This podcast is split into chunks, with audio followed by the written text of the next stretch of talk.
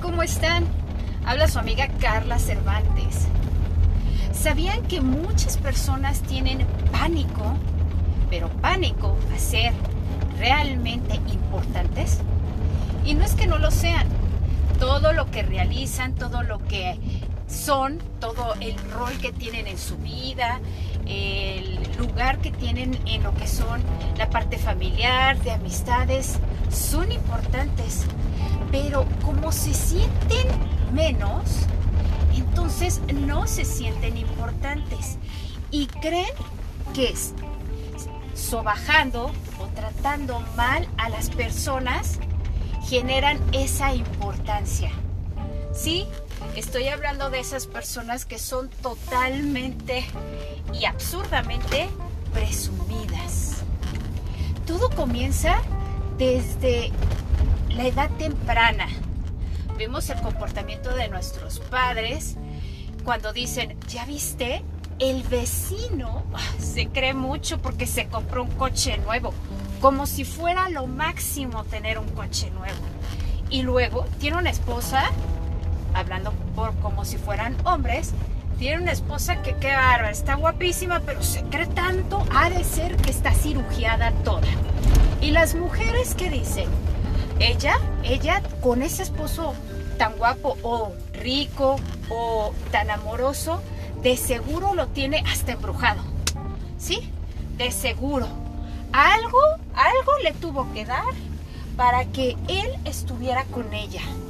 O si tienen algo profesional y son talentosos o se atreven a ser exitosos, porque eso es de atreverse a ser exitosos, lo único que sale de su boca es, ¡ay!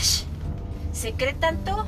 Y entonces ellos cuando están en presencia de esas personas que según creen que se creen mucho, ¿qué hacen? Ay, ¿Se cree tanto? Entonces vamos a humillarlo.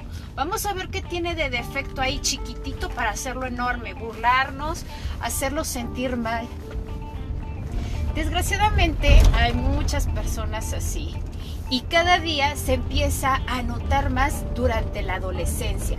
Los chicos ven estos patrones en sus papás o en algún programa de televisión, serie, familiares, amigos, y empiezan a decir, eso es tener poder, estar arriba de otros, eso es ser cool, eso es ser, wow, o sea, somos un crack, porque yo puedo decirte a ti, quien sea, seas de mi misma edad, seas mayor que yo, mujer o hombre, sea quien sea, yo te puedo decir lo que a mí se me ocurre para hacerte sentir mal y tomar el control y sentirme poderoso ante ti. Pero en el fondo de esas personas que humillan y son altamente soberbios y que les encanta minimizar al de enfrente, son personas tan débiles emocionalmente, así como se oye. Se ven poderosos, aparentan ser fuertes, decididos, poderosos, pero en el fondo son tan débiles que para ocultar esa debilidad tienen que pisar al de enfrente.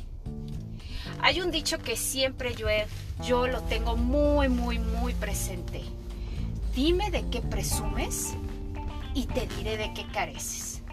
Es un dicho tan fuerte porque hay tantas personas que empiezan a tratar mal a las otras personas y carecen de tantos buenos valores, tanta educación, carecen de educación, carecen de autoestima principalmente, carecen de tener un propio autoconcepto reconocido por ellos mismos, ese reconocimiento de ser y saber quiénes son.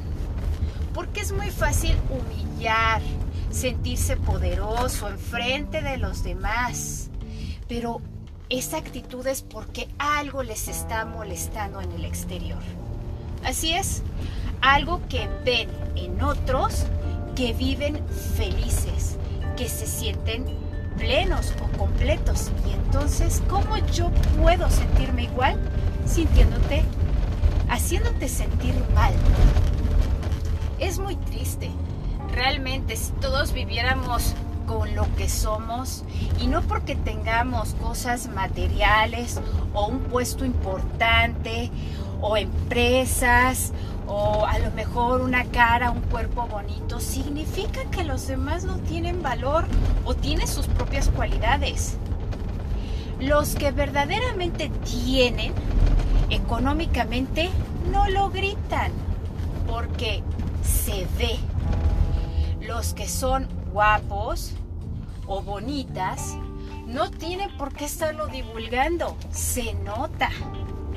Y cuando una persona es con educación, tiene una educación buena, actitud basada en valores, moralidad, basada en tantas, tantas virtudes, no tiene por qué estar diciendo soy la mejor persona del mundo. A ver, véanme, apláudanme y reconozcanme que soy la mejor. Con su estilo, calidad de vida, con su manera de moverse, de hablar, de dirigirse a los demás, todo su estilo de vida, sin presunción, es una persona que verdaderamente se siente plena.